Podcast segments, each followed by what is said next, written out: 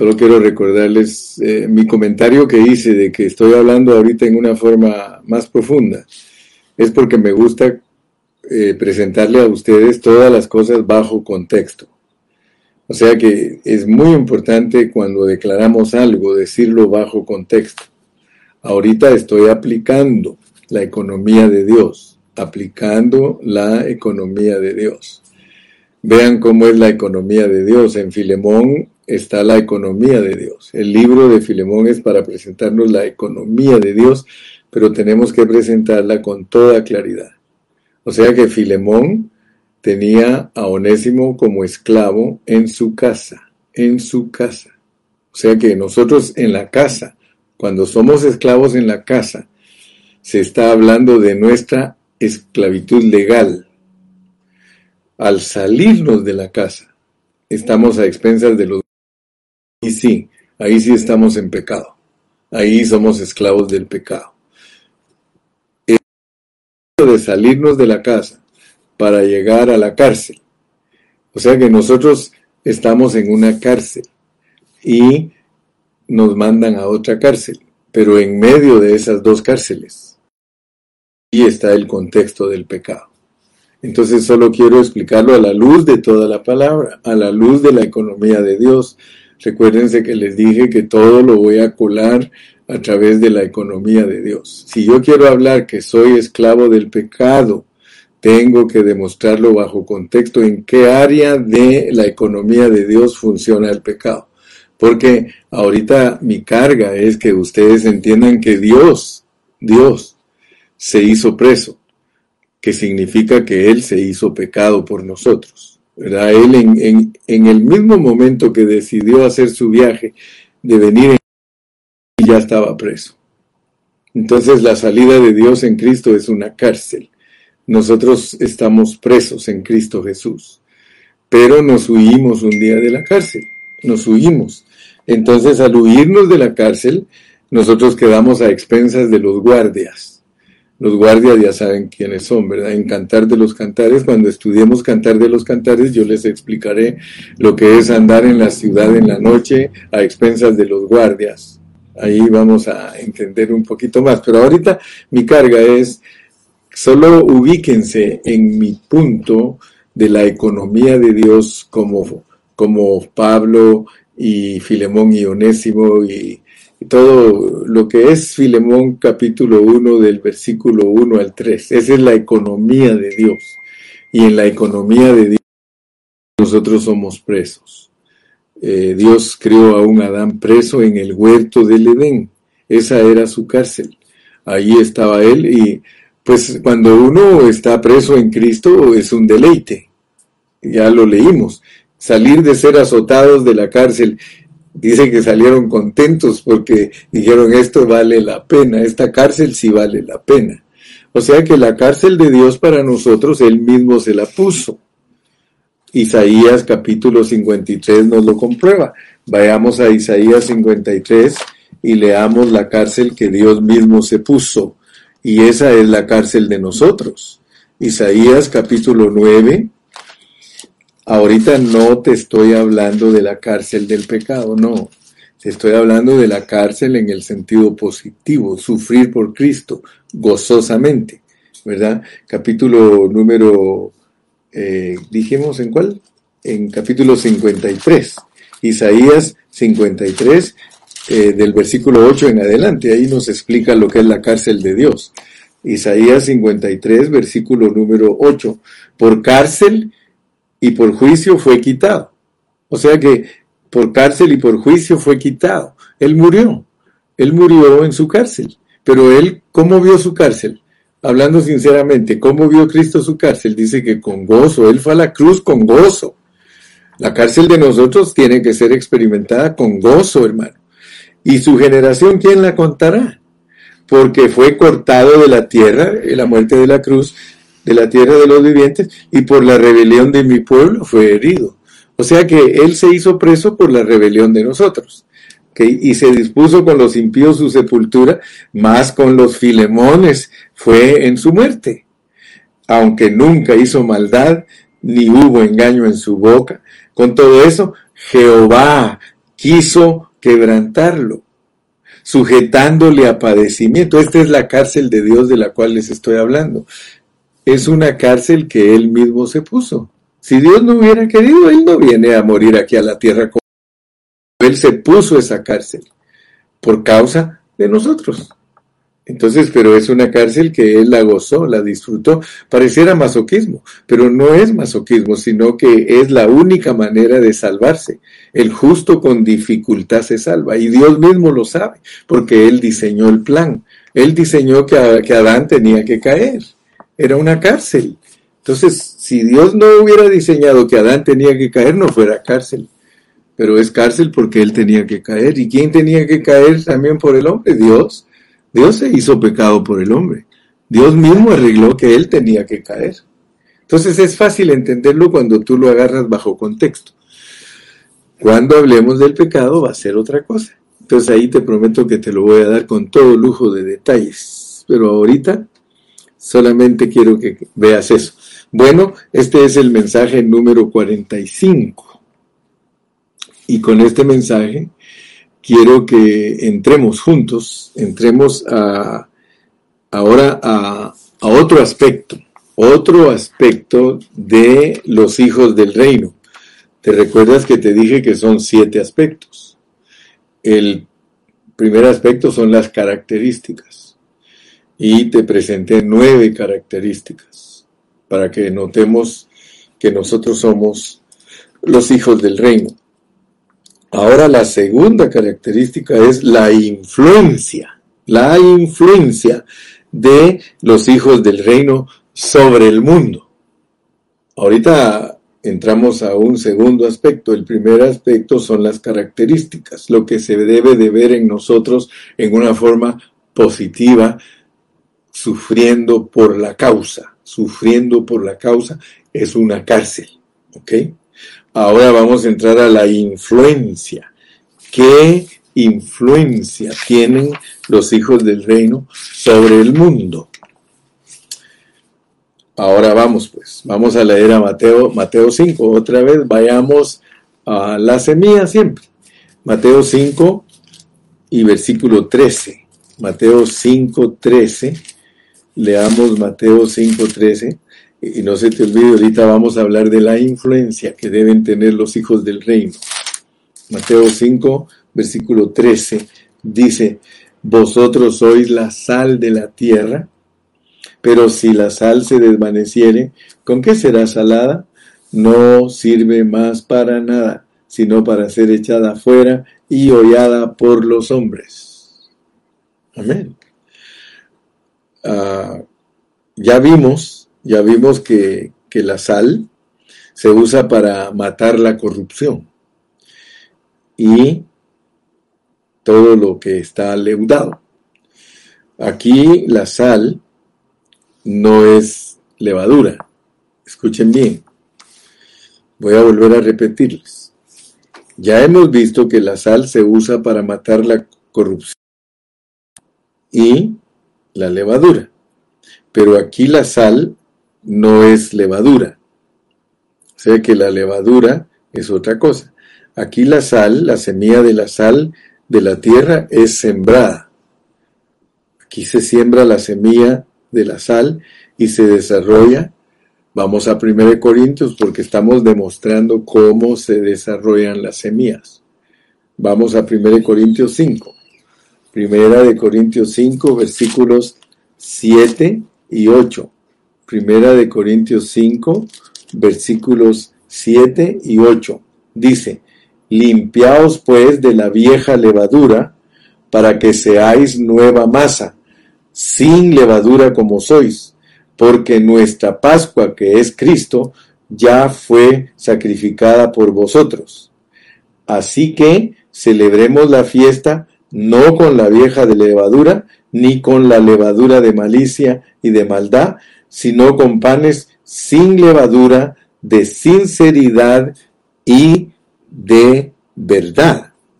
Estos versículos dicen que nosotros debemos de librarnos de la levadura y guardar la fiesta de los sin levadura. Significa que nosotros siendo la sal ya no permitimos que exista la levadura. ¿Ok?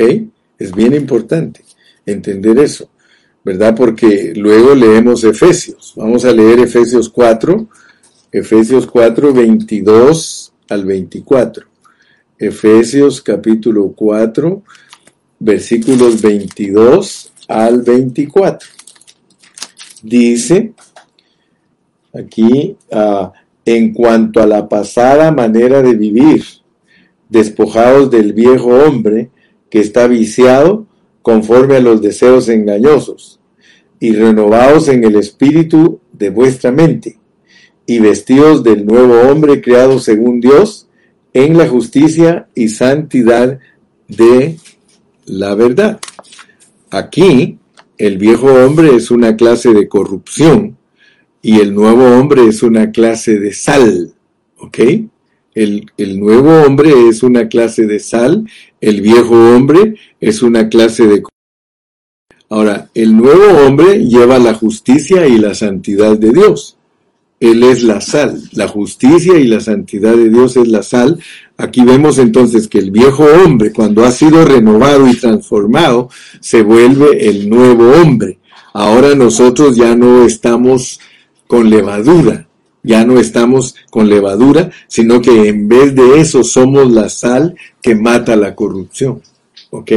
Entonces, siempre veamos cómo el apóstol relaciona las cosas, porque en el desarrollo es el apóstol la diferencia entre levadura y sal, ¿verdad? Nosotros tenemos que deshacernos de la levadura y tenemos que volvernos la sal. Vosotros sois la sal de la tierra.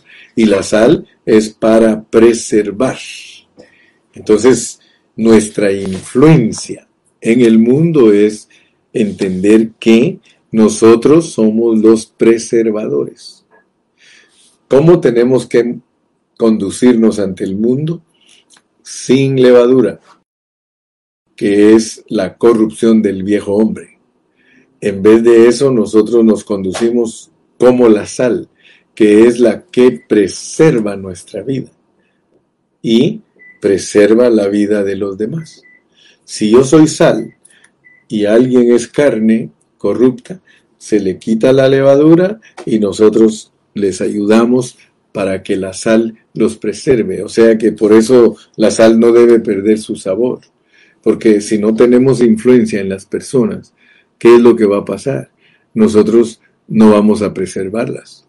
Donde quiera que usted vaya, usted tiene que estar consciente que usted es sal.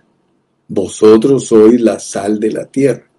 Entonces, donde quiera que nosotros vayamos, las personas son preservadas por nosotros. Si nosotros llegamos a cierto lugar, llegamos con nuestra familia, cuanto más en la iglesia, hermano.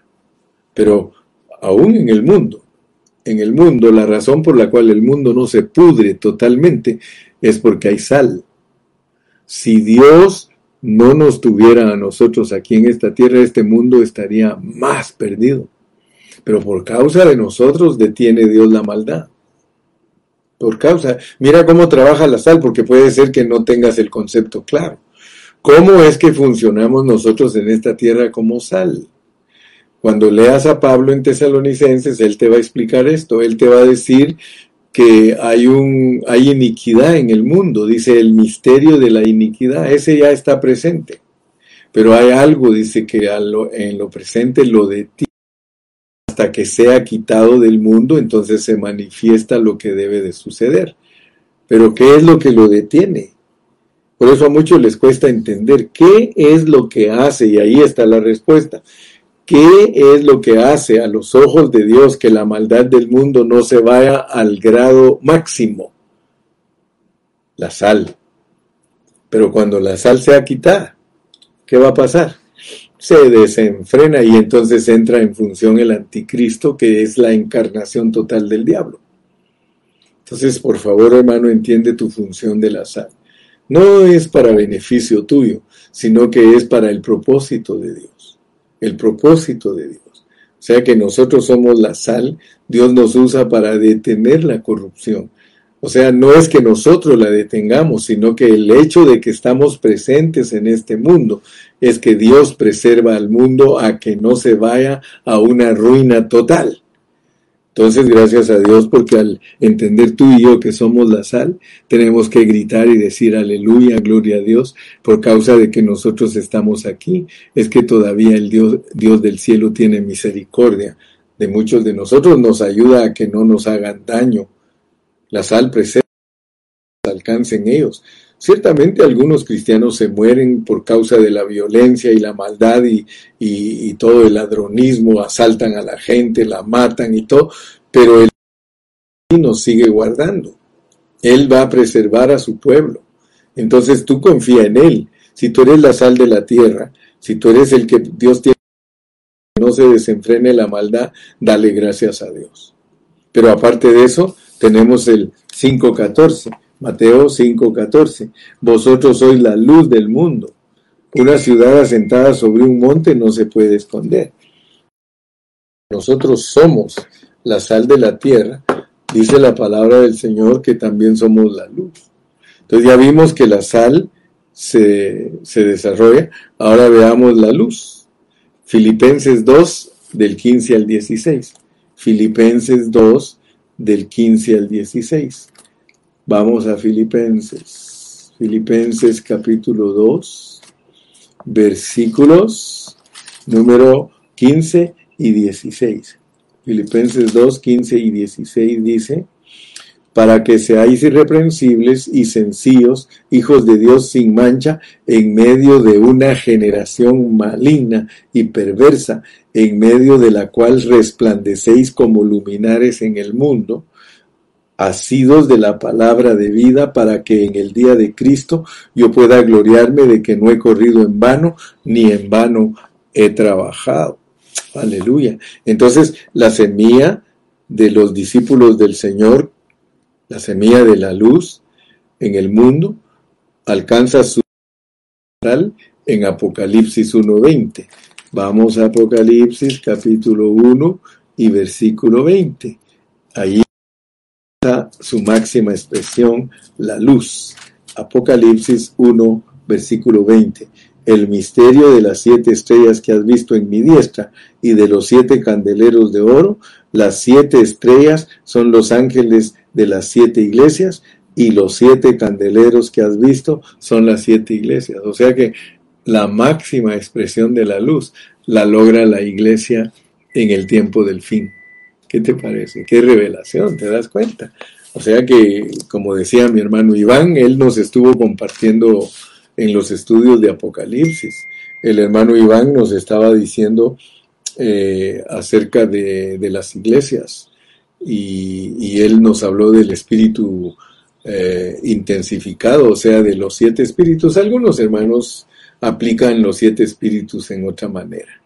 Los siete espíritus, hermanos, aplicarlo fuera de contexto.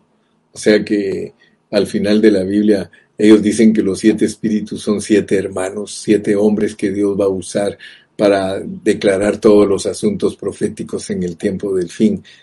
Eso es especular, hermanos. Eso, eso está fuera de contexto. Si la Biblia finaliza con, eh, declarando que Dios es siete espíritus, sencillamente está diciendo que en el tiempo del fin el Señor se va a ir en sus tratos con la iglesia.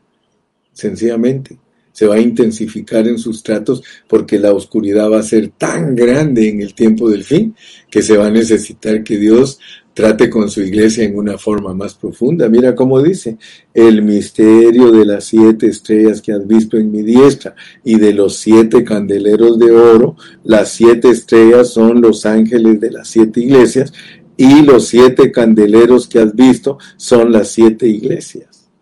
O sea que la iglesia es el candelero de Dios y Dios camina en medio de esos candeleros y la luz que se intensifica es la de los candeleros porque las iglesias son los candeleros. Va a brillar más la luz. Entonces es importante ver el desarrollo de esa eh, semilla que finaliza al final de Apocalipsis, aquí en donde leímos ahorita. Y podemos leer también eh, Apocalipsis 2.5. Apocalipsis 2.5 dice, ah, recuerda por tanto de dónde has caído y arrepiéntete y haz las primeras obras, pues si no vendré pronto a ti y quitaré tu candelero de tu lugar si no te hubieras arrepentido. Quitar el candelero a la iglesia, hermano, es que ya no puede eh, alumbrar al mundo. Imagínate. Porque dice, el candelero se pone sobre la mesa. La, estamos hablando de la influencia de la iglesia sobre el mundo. La influencia de la iglesia sobre el mundo es que es la sal de la tierra, la luz del mundo. Entonces, eh, veamos bien con claridad lo que, son, lo que es la influencia. Aleluya. Entonces, sigamos adelante porque queremos avanzar en esta lección más. Entremos a otro aspecto. Ya te hablé de las características y de la influencia. De las características son nueve y tienen que verse en nosotros. De la influencia son dos, la sal y la luz. Ahora vamos a entrar a la justicia. La justicia de los hijos del reino, eh, los que están viviendo bajo la restricción de la ley de vida. O sea que ahora nos van a hablar de la justicia. La justicia. Queremos ver lo que es la justicia en nosotros, la semilla de la justicia desarrollada para que haya una cosecha. Amén. Vamos a ir a Romanos 14, 17. Antes, mejor veamos Primera de Corintios 6, 9. Primera de Corintios 6, 9. Primera de Corintios 6, 9. La justicia. Primera de Corintios 6, 9. ¿Qué clase de justicia necesitamos nosotros? necesitamos características, necesitamos influencia. Ahora vamos a hablar de la justicia nuestra. Capítulo, la que necesitamos, más bien dicho. Primero de Corintios 6, 9. Dice, no sabéis que los injustos no heredarán el reino de Dios. Fíjate pues, bien importante. No sabéis que los injustos no heredarán el reino de Dios. Entonces, regresando a Mateo, capítulo 5, ahí está la semilla. Ahí está la semilla, mira. Dice ah, en el versículo número 17, no penséis que he venido para abrogar la ley o los profetas. No he venido para abrogar la ley, sino para cumplirla. Porque de cierto os digo que hasta que pasen el cielo y la tierra, ni una jota ni una tilde pasarán de la ley hasta que todo se haya cumplido. De manera que cualquiera que quebrante uno de estos mandamientos muy pequeños, y así enseña a los hombres, muy pequeño será llamado en el reino de los cielos, mas cualquiera que los haga y los enseñe, éste será llamado grande en el reino de los cielos. Ahora, fíjense pues, fíjense, porque estos pasajes los, los hermanos judaicos, estos pasajes los usan los hermanos que quieren hacernos creer a nosotros que para que nosotros seamos justificados delante de Dios, nosotros tenemos que guardar la ley. Fíjense, se lo ustedes también. Y háganlo carne, hermano. Las enseñanzas no son para que usted las deje caer en tierra. Abrácelas, afírmese en ellas. Mire, no penséis que he venido para abrogar la ley o los profetas. Entonces, los, los, los judaizantes los mesiánicos, los adventistas te van a decir esto, te van a decir, mire hermano, ustedes los cristianos usan mal la ley.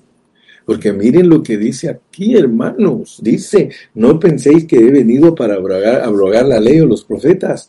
No, he venido para abrogar, sino para cumplir. Hermano, aquí dice Cristo, de verdad, hermano, si uno no conoce la Biblia, están usando la Biblia para torcerlo a uno porque estos pasajes tienen que analizarse a la luz de las explicaciones del apóstol San Pablo. Aquí Cristo no da explicación, aquí Él solo nos dice esto. Si Pablo no nos lo explicara, nosotros nos confundiríamos como les pasó a los adventistas, a los judíos y también a los mesiánicos. No penséis que he venido para abrogar la ley o los profetas. No he venido para abrogar, sino para cumplir la Torah. La Torah, hermano, la tienes que cumplir. Si alguien no está instruido en la Biblia, hermano, es un niño llevado por doquiera por todo viento de doctrina. Te van a somatar en la mar y tú ni siquiera te vas a dar cuenta, estás llevando, estás siendo llevado por doquiera, estás siendo llevado por doquiera. No olvides estas enseñanzas, porque estas enseñanzas son bien centradas. Porque de cierto, de cierto, porque de cierto os digo que hasta que pasen el cielo y la tierra, ni una jota ni una tilde pasará de la ley hasta que todo se haya cumplido. Si lees el contexto, vas a entender. De manera que cualquiera que quebrante uno de estos mandamientos muy pequeños, y así enseña a los hombres, y aquí es donde te dicen, hermano, si tú no enseñas la ley, fíjate, y quebrantas la ley, mira lo que dice y así enseña a los hombres muy, muy pequeños será llamado en el reino de los cielos. Mas cualquiera que los haga y los enseñe, éste será llamado grande en el reino de los cielos. Fíjate pues. Porque os digo, porque os digo, que si vuestra justicia, por eso ahorita yo te dije, yo te voy a hablar de cómo nosotros somos justificados ante Dios. Porque os digo que si vuestra justicia no fuere mayor que la de los escribas y fariseos. O sea que a los fariseos les está diciendo, miren esto y esto y esto.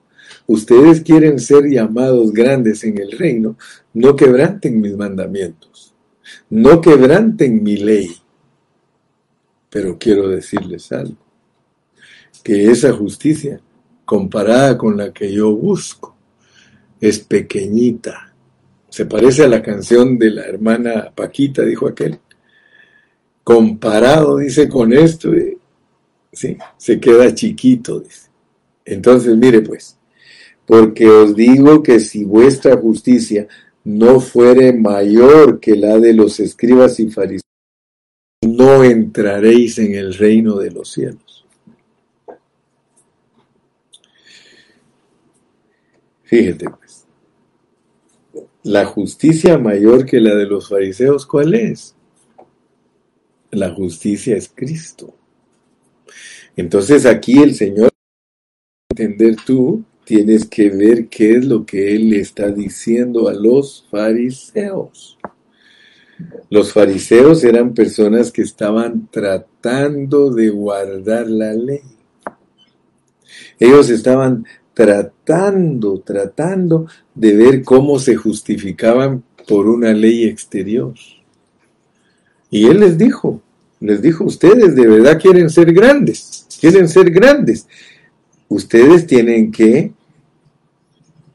dice, de manera que cualquiera que quebrante uno de estos mandamientos muy pequeños que ustedes, quiero decirles que todos los han quebrantado, y así le enseñan a los hombres muy pequeños serán llamados en el reino de los cielos.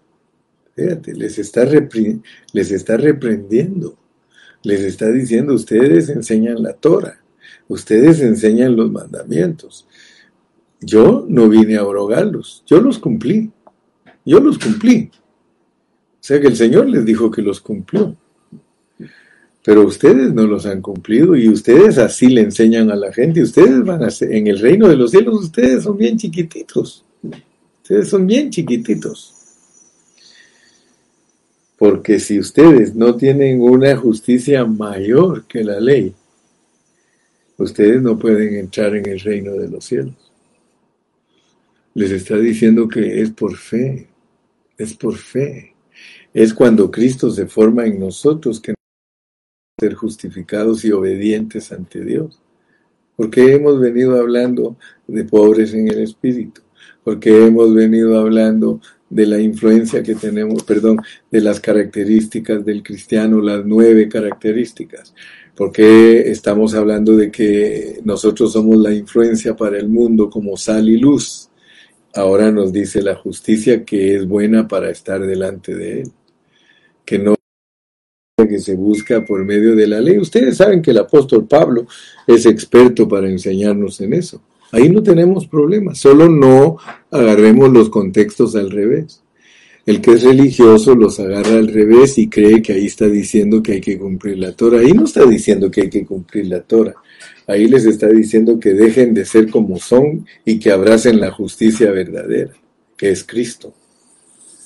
¿Acaso no dice en, Romanos, Pablo dice, ¿y por qué ellos no fueron justificados? Dice, porque iban, tras, iban, eh, iban buscando la justicia, con, iban tras la justicia, pero por medio de la obra de la ley. Por eso no los justificó Dios, dice. Y entonces estos pecadores, sí, los pecadores que creyeron, no eran igual que ellos.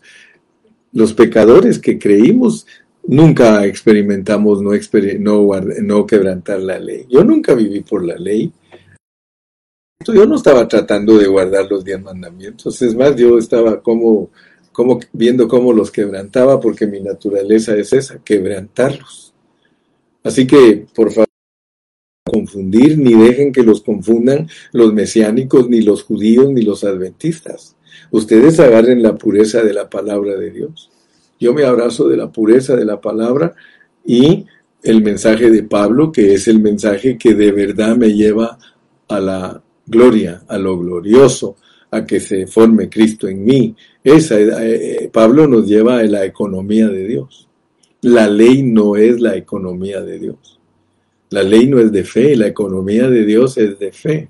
Entonces no nos confundamos, mis amados. Perdonen que a veces me pongo así como que estuviera frustrado, pero es que hay cosas que son difíciles de explicar, pero que solo el Espíritu Santo nos puede ayudar a poderlas cumplir. Entonces, en, el desarrollo, en el desarrollo de la justicia, eh, veamos 4.24, creo que no lo hemos visto, veámoslo, Efesios 4.24, eh, a ver qué más nos dice del desarrollo de la justicia. Efesios 4.24 dice, y sí, y vestidos del nuevo hombre creado según Dios en la justicia y santidad de la verdad. Nosotros somos eh, justificados, aquí está cómo es nuestra justificación, en la santidad de la verdad. Dice, y vestidos del nuevo hombre, creemos en Cristo Jesús, que es creado según Dios, fuimos creados en Cristo Jesús, nuestra justicia es por medio de la santidad, de la santidad de la verdad de Cristo y la iglesia. La santidad de Cristo y de la iglesia, esa es nuestra justicia. Pero esa justicia es por medio de vestirnos del nuevo hombre, no es por la ley. Gloria a Dios. Eh, podemos ver eh, en Apocalipsis 19, Apocalipsis 19, que es la conclusión del desarrollo de la semilla de la justicia. Mira cómo finalizamos nosotros en Apocalipsis capítulo 19, versículos 7 y 8. Apocalipsis 19, versículos 7 y 8. Gocémonos y alegrémonos y demos gloria porque han llegado las bodas del Cordero y la esposa nosotros se ha preparado. Dice, y ella, y a ella se le ha concedido que se vista de lino fino limpio y resplandeciente, porque el lino fino es el cumplimiento de la ley. No, el lino fino dice es las acciones justas de los santos, el obrar justo de los santos, el obrar justo. ¿Te das cuenta? Si vuestra justicia no fuere mayor que la de los fariseos, no entraréis en el reino. La semilla de la justicia que de verdad nos eh, redime totalmente, nos recibe Dios. La justicia es Cristo Jesús en nosotros crecido. Ese es el vestido, el vestido. Gocémonos y alegrémonos y demos gloria porque han llegado las bodas del Cordero y a su esposa se ha preparado dieron que se vista de lino fino. Ya hemos visto todas las clases de vestidura que nosotros necesitamos para eh, alcanzar todas las bendiciones de Dios. Eh, el hermano Cayetano ha sido muy claro cuando nos habla de las vestiduras. Nos habla de la vestidura de justificación y nos habla también la vestidura que sirve para reinar, que es el Salmo 45, que es una vestidura con bordado, toda llena de bordado y adornada, dice pero es el, actuar justo de los santos. El actuar justo de los santos tienes que entenderlo, es que Cristo hace las cosas a través de ti. No es que las haces para que la ley te, te vindique, para que la ley te justifique, porque si nosotros queremos ser justificados por la ley, tenemos que hacer lo que la ley dice y no quebrantar sus mandamientos. Y entonces nosotros nos justifica la ley, porque dice claramente Pablo, no son justificados los oidores de la ley, sino los hacedores de la ley. O sea que los judíos los justificaba la ley. Pablo decía que a él en, en, cuanto a la ley era irreprensible, o sea que él se creyó justo totalmente bajo la ley hasta que Dios le declaró que hay cosas que la ley no le puede, no le puede ayudar para demostrar lo que él es. La ley solo sirve para mostrar que uno es pecador, pero Pablo la usaba para decir que él no era pecador. Entonces él tenía el cuchillo agarrado de la hoja en vez de agarrarlo del mango. Y vino a entender todo eso hasta que Dios trató con él. Porque para muchos la ley, ah, yo me porto bien, yo tengo derecho a ser perdonado. No, ante Dios no vale eso. No es eso lo que Dios está buscando. Desde el principio de la Biblia nosotros notamos que Dios habló con Abraham y, le, y, hasta hizo pacto con Abraham, pero a través de una promesa, no de la ley. Dice que la ley vino 430 años después de que Dios hizo pacto con Abraham, porque Dios no estaba interesado en la ley. La ley dice que la puso para demostrarle al hombre que es pecador y que está perdido y que no tiene solución. Sin embargo, la gracia es para rescatarnos, pero no nos enamoremos tanto de lo que Dios hace por nosotros, hermano, porque ahí volvemos nosotros a caer en un error. ¿Sabes qué? Gózate. Si Dios está dándote participación a ti en cumplir su propósito, si tú estás cooperando y haciendo la voluntad de Dios para que Él sea satisfecho, y para eso yo te dije que tenemos que ser presos. Para eso nosotros tenemos que ser personas que están en una cárcel, porque solo el que está preso puede cumplir con el propósito de Dios, porque el propósito de Dios es para esclavos, es para presos, no es para gente libre. Ay, hermano Carrillo, entonces, ¿por qué me predican tanto? Libre, yo soy libre. Hermano, esa es otra libertad. La libertad que estamos hablando aquí es, eh, o más bien dicho, la esclavitud de la cual estamos hablando aquí es una esclavitud que sirve para cumplir el propósito de Dios. Amén. Gloria al nombre de Jesús. Entonces, eh, pues, ¿qué más te puedo decir? La semilla de la justicia también la viste que la enfocamos.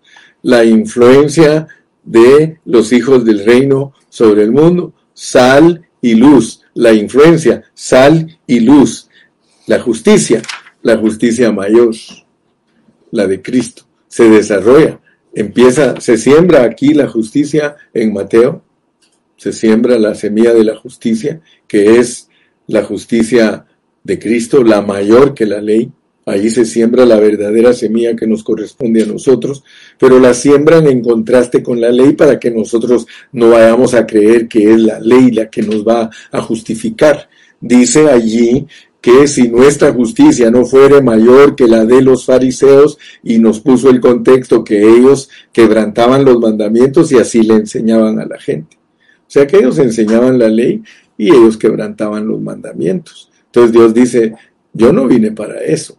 Yo, yo no vine para eso, yo no vine para quebrantar la ley, yo para cumplirla, pero ustedes, ustedes la enseñan y la quebrantan, ustedes son muy chiquitos en el reino de los cielos, pero ustedes quisieran ser grandes en el reino de los cielos, que la justicia yo, que la justicia de ustedes sea yo, no la justicia de los fariseos, que es la justicia de la ley, la semilla de la justicia verdadera la siembra Cristo, que es mayor que la de los fariseos, y se desarrolla, y gloria a Dios que entendimos que al llegar al final de la Biblia, la esposa está totalmente vestida porque ella tiene acción justa y las acciones justas solo las puede producir Cristo. Solo Cristo puede actuar justamente a través de nosotros y ese es un vestido, ese no nos pertenece a nosotros, es un vestido. Nosotros somos vestidos de ello. Gloria al nombre de Jesús. Te agrego otro punto más, pues. Si, si quisiéramos hacer un, un conteo de lo que estamos hablando, porque para que se nos quede tenemos que volver y hacer a cada momento un, pequeño resumen de lo que vamos hablando. Hablamos y un resumen, hablamos y un resumen, hablamos y un resumen. Lo primero, las características de los hijos del reino. Segundo, la influencia de los hijos del reino. Tercero, la justicia de los hijos, de los hijos del reino.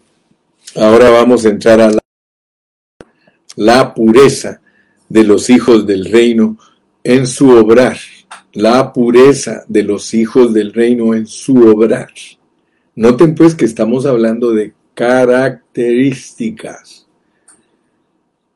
Yo creo que al finalizar el estudio de hoy, algunos van a estar frustrados. Y está bueno. Está bueno que nos frustremos porque un día tenemos que empezar. Dios te da a ti cada día una oportunidad. Este es el termómetro para medirnos si realmente Dios está gobernando nuestras vidas. Este es el termómetro. Estas características son las que nos miden a nosotros para saber si estamos viviendo la realidad o estamos viviendo una apariencia. Entonces esto es muy importante, mis amados. La pureza. Ahorita vamos a hablar de la pureza. Aleluya. Características de los hijos del reino. La primera característica es ser pobres en espíritu. La segunda característica, a ver si me estás poniendo atención, la segunda característica es la influencia que debemos tener. La tercera característica es la justicia. Y la cuarta es esa de los hijos del reino. Repitámosla. La primera característica es, a ver, la primera característica ¿Cuál es la primera característica? Pobres en espíritu. Primera característica, pobres en espíritu. Segunda característica, la influencia que tenemos en el mundo. Tercer característica, la justicia que debemos practicar. Cuarta característica, la pureza. La pureza. La pureza de los hijos del reino en su obrar. Dicho en otras, en otras palabras, la pureza de nuestras obras. ¿Lleva pureza tu obra? ¿Tiene pureza lo que haces? Porque esa es una característica de los hijos del reino. Pobres en espíritu. Esa dijimos que es la primera característica. Luego, nos comparan con la sal y la luz para la influencia. Luego, la justicia. Y luego, la pureza de los hijos del reino en nuestro obrar. Me gustaría que alguno de los hermanos que nos pone textos nos ponga las cuatro cosas que vamos ahorita, por donde vamos ahorita. Si me haces favor, Aarón, o ahí. Pon las cuatro características porque así se nos va quedando de tanto verlo, de tanto verlo, de tanto repetirlo. Se nos va grabando, nos vamos constituyendo. A mí me interesa que todos nos constituyamos, no solo yo. Y pero quiero decirles que aún yo al estarlo repitiendo y repitiendo, yo me voy constituyendo y nunca se me olvida. Se me va quedando lo que Dios quiere que se me quede. Amén. ¿Por qué no Ahorita hacemos una pausa para aprendernos de memoria las características de los hijos del reino. Las características, son siete, son siete, pero ya vamos a entrar ahorita a la número cuatro. La primera característica, pobres en espíritu. La segunda característica, la influencia que tenemos sobre el mundo. La tercera característica, la justicia que debe de fluir a través de nosotros. Y la cuarta, la pureza de nuestro obrar la pureza de nuestro.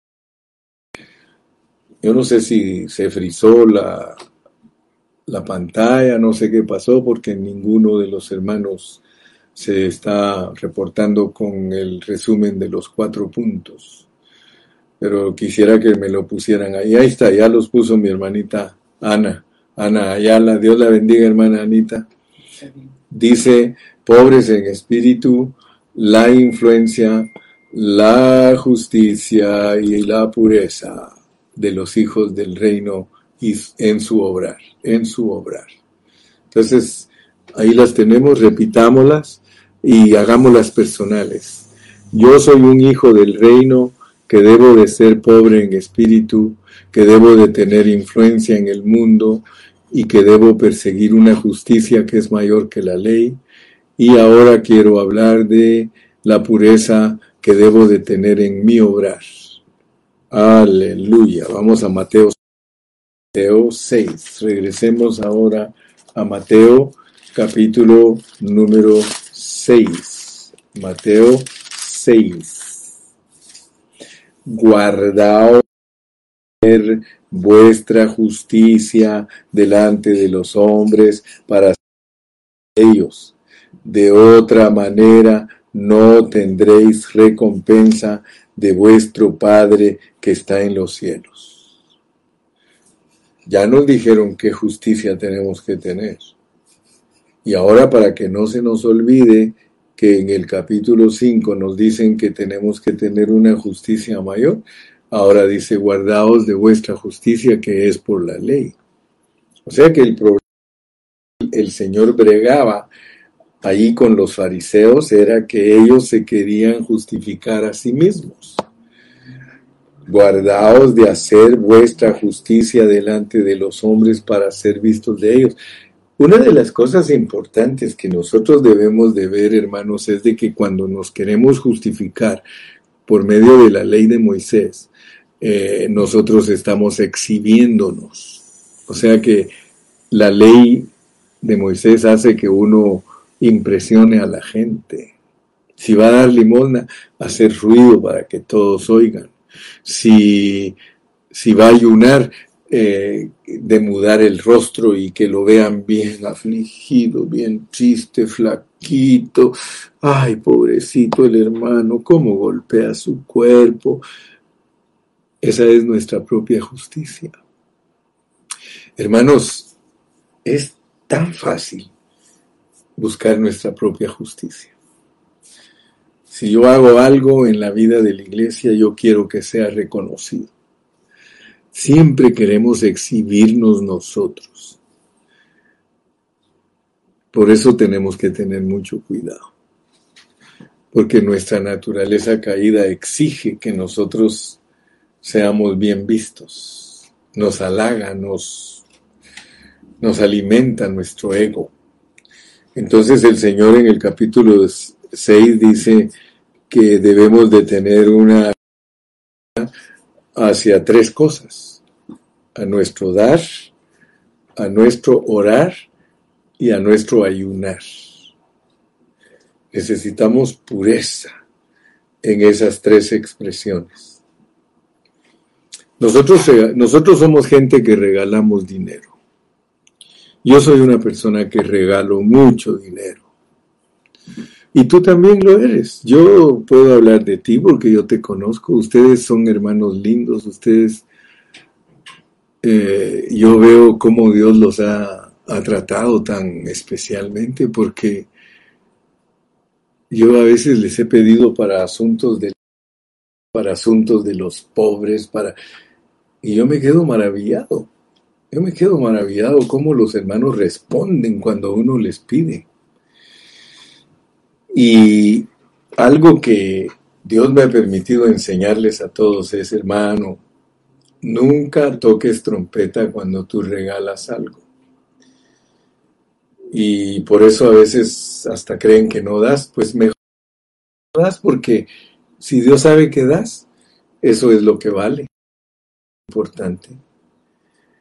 Fíjate que en, esto, en este capítulo 6 Dios quiere que aprendamos a tener pureza en nuestro dar, en nuestro orar y en nuestro ayunar. Nosotros debemos de dar en secreto. Hermano, esa es la regla de los hijos de dar en secreto. O sea, no andarle diciendo a todo el mundo. Cuando tú des por venmo, hazlo privado que solo tus líderes sepan que tú das, porque los líderes sí tienen derecho a saber quién da. O sea que solo tus líderes sepan que tú das. Eh, eso es puro, esa es pureza. Debes de ser puro en tu dar y la pureza se muestra cuando tú das secreto que no estás buscando la gloria del hombre. O sea que cuando tú regalas algo no estás esperando que a todos les digan que tú eres bueno, que tú ayudas, que tú das, sino que lo haces en secreto. Pero te vuelvo a repetir, eh, tu pastor puede saber si tú das o no das, tu tesorero sabe si tú das o no das, tu líder sabe si tú das o no das. O sea que, pero lo importante es que, si mire, si todos dar, no nos, no nos criticarían tanto los mundanos. Porque los mundanos nos critican mucho porque nosotros damos públicamente. Pero si tú todo lo tuvieras, calladito. Bueno, algunos no dan y están tan callados, porque yo conozco hermanos que nunca dan nada, nunca. No sé cómo pueden ellos desear heredar el reino. No sé. Porque el reino tiene que ver con dar. Guardaos de hacer vuestra justicia delante de los hombres para ser vistos de ellos, de otra manera no tendréis recompensa de vuestro Padre que está en los cielos. Cuando pues des limosna, no hagas tocar trompeta delante de ti, como hacen los hipócritas en las sinagogas y en las calles, para ser alabados por los hombres.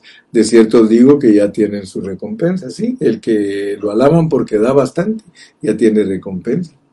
Pero nota pues qué exhortación nos da que seamos puros en nuestro dar, mas cuando tú des limosna no sepa a tu izquierda lo que hace tu derecha. Está hablando de los brazos que no sepa tu izquierda lo que hace tu derecha. Está hablando del cuerpo de Cristo. El cuerpo de Cristo tiene brazos, tiene pies, tiene pecho, tiene muslo, tiene piernas, tiene cabeza. Pero dice que en lo que respecta a dar, que no sepa tu izquierda lo que hace tu derecha. Ninguno debe saber lo que tú das. Ninguno. Solo tú lo das. Dalo. Y si creen que no das, no te preocupes. Tú sabes que tú das, pero la razón por la que nadie sabe que tú das es porque tú lo haces secreto. Los hijos del reino, todo de dar dinero lo hacen secreto, a ninguno le andan contando. Oh hermano, yo le regalé al hermano Carrillo y el hermano Carrillo ni me habla. le duele haberme regalado una ofrenda y porque no le mandé saludos, está sentido. No, sí, eso. La ofrenda no es para que tú te sientas. La ofrenda es porque tú quieres bendecir a alguien y te estás desprendiendo de algo que te cuesta. No te estás desprendiendo de algo que no te cuesta. Hay hermanos que con sus diezmos que dan y sus ofrendas. Podrían comprar un carro nuevo, pero no lo hacen porque ellos son temerosos de Dios. Ellos saben que en el, en el, ser, en el ser hijos del reino está el dar. Ninguno que se crea hijo del reino y no da es hijo del reino. No es. No lo es. No te engañes. No estoy aquí tratando de convencerte que, que des ofrendas porque esa no es la meta del Evangelio, pero es parte de el, ser eh, puros, el parte de como hijos de Dios en nuestro obrar. Luego sigue, y cuando ores no seáis como los hipócritas, porque ellos aman el orar en pie en las sinagogas y en las esquinas de las calles para ser vistos de los hombres. De cierto os digo que ya tienen su recompensa. Entonces, ¿cómo tenemos que orar? Porque algunos ya ni oran porque dicen, no, dice, yo ya entendí la Biblia. Fíjese que no la han entendido, pero ellos así hablan. Yo ya entendí la Biblia, hermano, no hay que orar públicamente. Y entonces, ¿dónde vas a poner los versículos de Pablo que todos los varones levanten manos en todo lugar y oren y que seamos de oración y todo? ¿Cómo? A mí se me hace que no sabes usar la Biblia bajo contexto. Si sabemos usar la Biblia bajo contexto, nosotros sabemos que aquí no está prohibiendo orar. Solo dice que cuando ores no seas hipócrita porque Dios conoce el corazón. sino que estamos hablando de la pureza en nuestros hechos, de dar, de dar dinero, de orar y de ayunar, de esas tres cosas que estoy hablando ahorita, porque son parte del reino de los cielos. Entonces aquí dice, mas tú cuando ores entra en tu aposento y cerrada la puerta ora a tu Padre que está en secreto, y tu Padre que ve en lo secreto te recompensará en público. El problema que tenían los fariseos es que oraban en las calles y se ponían a gritar para que supieran que sabían orar. Si yo tomo esa actitud, entonces soy hipócrita. Pero si yo humildemente en donde quiera que estoy, hermanito, oremos, Padre Celestial, gracias Dios eterno. Mire, yo he visto gente orar en la calle y ni siquiera se oye lo que están diciendo, agachan su cabeza, ¿has visto tus grupitos? Se queda uno asustado, a veces yo he ido al mall y en el mall de repente volteo a ver y tres, cuatro jóvenes están agarrados de la mano, están orando, yo he ido a, o he visto en la televisión partidos de fútbol de personas que son cristianas y diez ahí están agachaditos orando y ni siquiera se sabe lo que están pidiendo. Pero lo que quiero decirte es que lo que vale en la pureza es eh, cómo es eh, tu corazón respecto a estas cosas. ¿Cómo es tu actitud respecto a dar dinero, respecto a orar? Y ahora viene la tercera. Ah, bueno, y dice, llorando no uséis vanas repeticiones como los gentiles que piensan que por su palabrería serán oídos. Sí, tienes que tener cuidado porque el orar hay que hacerlo bien hecho. Nosotros tratamos de orar, en este ministerio tratamos de orar bien. Tratamos, y yo hasta les he explicado, les he dicho, hermanos, cuando nos reunamos a orar todos, no presentemos cada uno eh, nuestra petición individual, no, presentémosla como cuerpo de Cristo. O sea que todos juntos, al orar, oramos por todas las peticiones y oramos juntos y buscamos cómo presentar a Dios un pastel y no cada uno con una galletita. No, orar para presentarle a Dios algo completo es de que eh, aprendamos que en donde termina de hablar un hermano, recoge la antorcha el otro, y lo que él terminó a este, y en donde termina este, continúa el otro, y donde termina ese, al final 20 oramos y presentamos una oración corporativa, que es una oración que agrada a Dios porque nos reunimos para orar. Ahora cuando te vas a tu casa, ahí, ahí calladito, le puedes pedir a Dios lo que tú quieras porque no estás sujeto al cuerpo, pero cuando nosotros estamos todos juntos, estamos restringidos, sujetos al cuerpo. Y por último dice, eh, eh, cuando dice, cuando ayunéis, versículo 16, no seáis austeros como los hipócritas, porque ellos demudan sus rostros para mostrar a los hombres que ayunan. De cierto os digo que ya tienen su recompensa. Te das cuenta que todo el que da para publicarlo, todo el que ora para ser oído por los hombres y todo el que ayuna para ser visto de los hombres, todos tienen su recompensa, son admirados. Porque si alguien se admira, es una persona que da dinero. Si alguien se admira, es una persona que ora bastante. ¿sí? Si alguien se admira, es wow, ese hermano ayunó, ese hermano, wow, de verdad que está buscando a Dios de todo corazón. Entonces, mis amados, vamos a terminar ahorita este rato